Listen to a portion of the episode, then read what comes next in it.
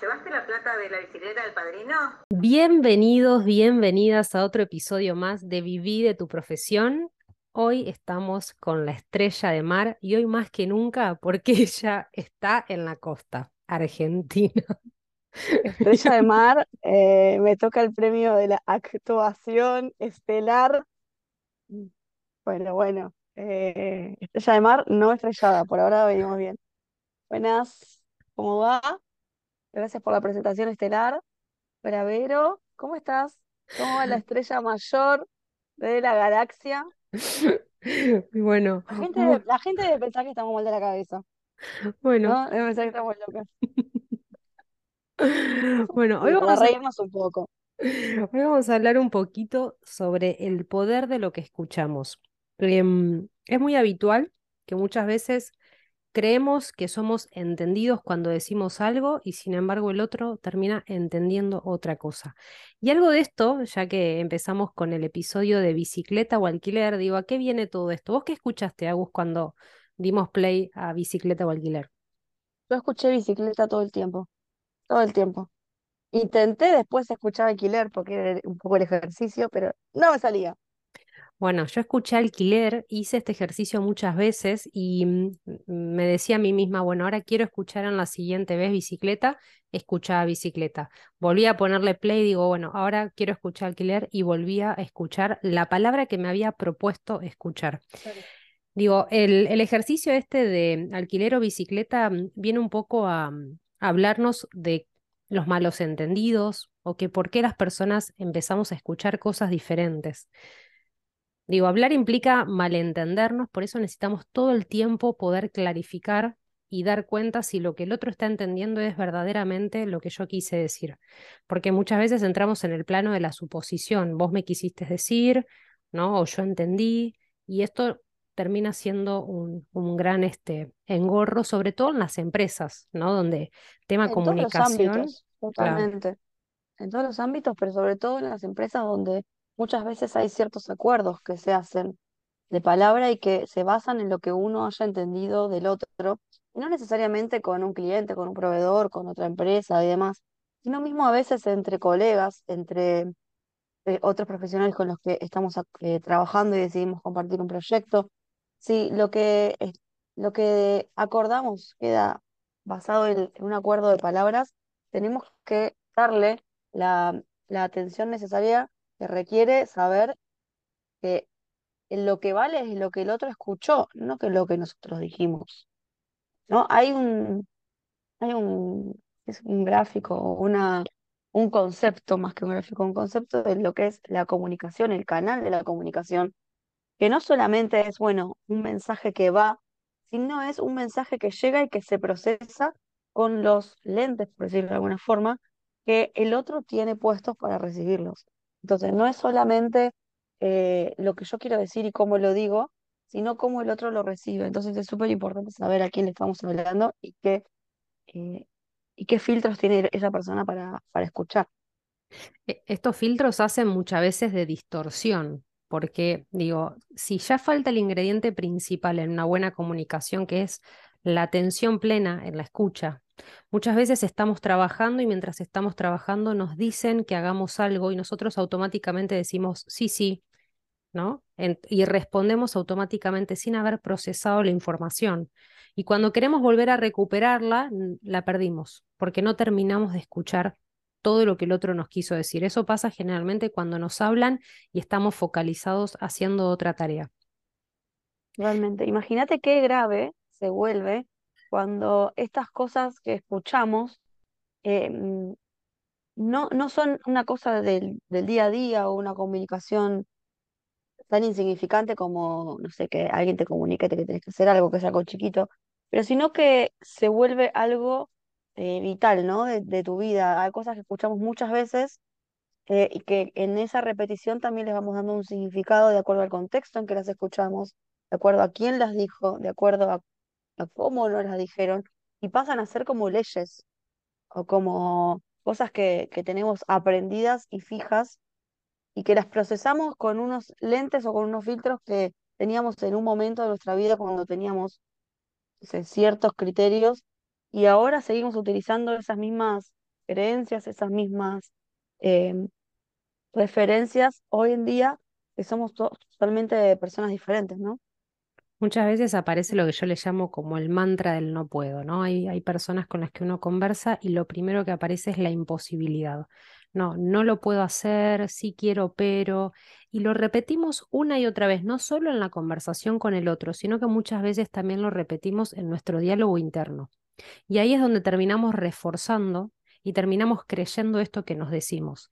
Ahora, la pregunta es de dónde aprendimos a escuchar eso. Generalmente tomamos del contexto eh, las posibilidades que se nos fueron dadas y muchas veces inconscientemente las reproducimos sin cuestionar. Y ahí es donde podemos o escuchar o solo bicicleta o solo alquiler y generamos una fijeza en una idea, Totalmente. ¿no? Ahora no puedo, un poco trabajando nosotros con profesionales independientes, aparece mucho esta idea enquistada del no puedo. Y erradicarla implica trabajar la flexibilidad de poder escuchar a veces bicicleta y a veces alquiler. Totalmente. Y es muy interesante ver cómo a profesionales de diferentes áreas tienen este mantra de no puedo en diferentes cosas, ¿no? Con la experiencia que tenemos de los programas, ver vos con, con tus alumnos de recursos humanos seguramente también lo habrás visto.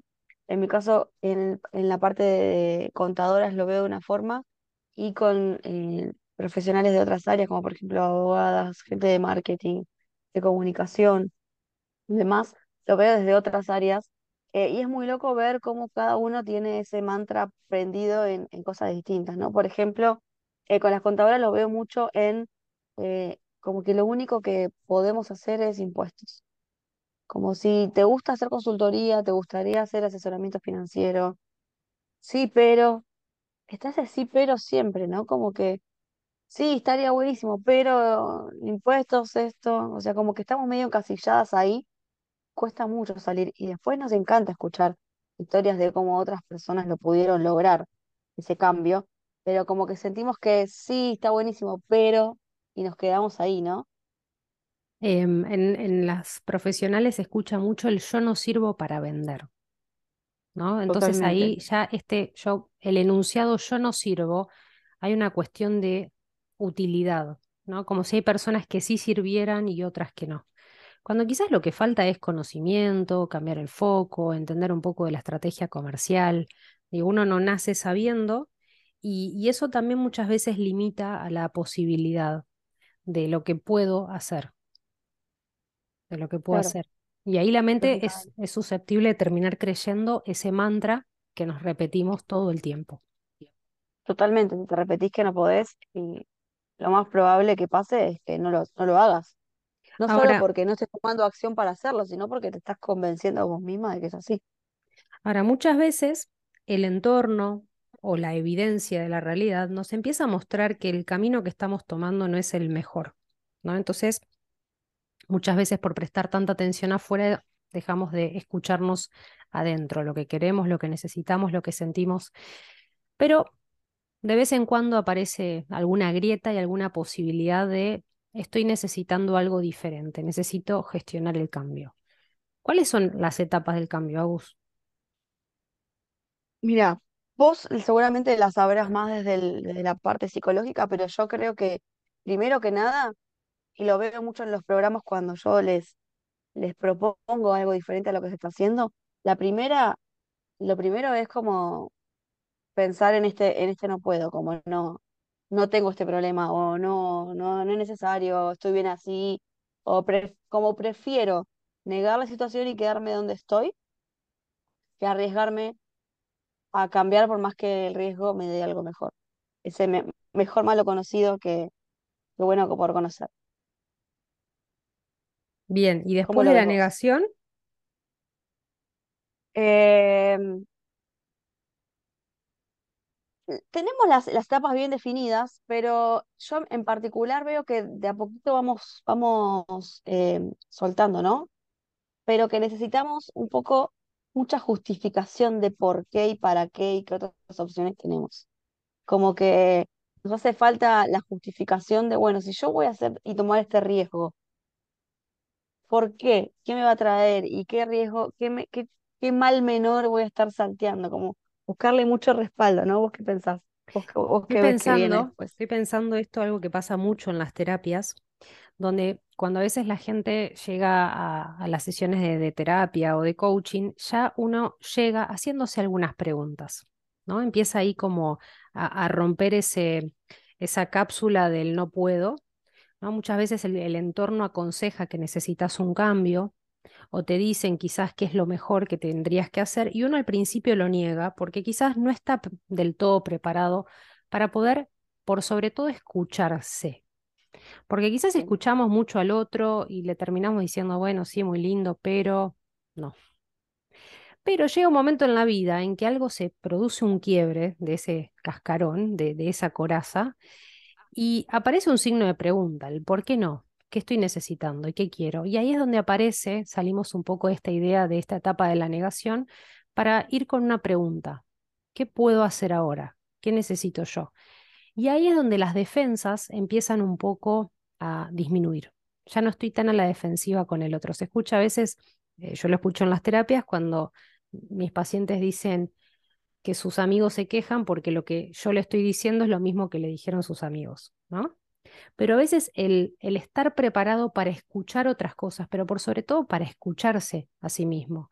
Cuando uno logra escucharse a sí mismo es cuando aparece la magia de la transformación. Ahí radica el verdadero poder.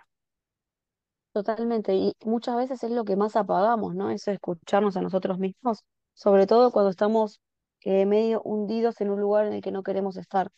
Apagamos mucho esa radio, por decirlo de alguna forma, o, o esa voz de, lo, de nuestra propia, porque si la escucháramos estaríamos constantemente eh, sabiendo que estamos en un lugar donde no queremos estar y estamos aceptando estar ahí, ¿no? Entonces, si estuviéramos escuchando constantemente esa voz, estaríamos disconformes constantemente. Entonces, para la negación, que es la primera etapa, eso no es fácil y no es agradable. Entonces, mejor apagamos.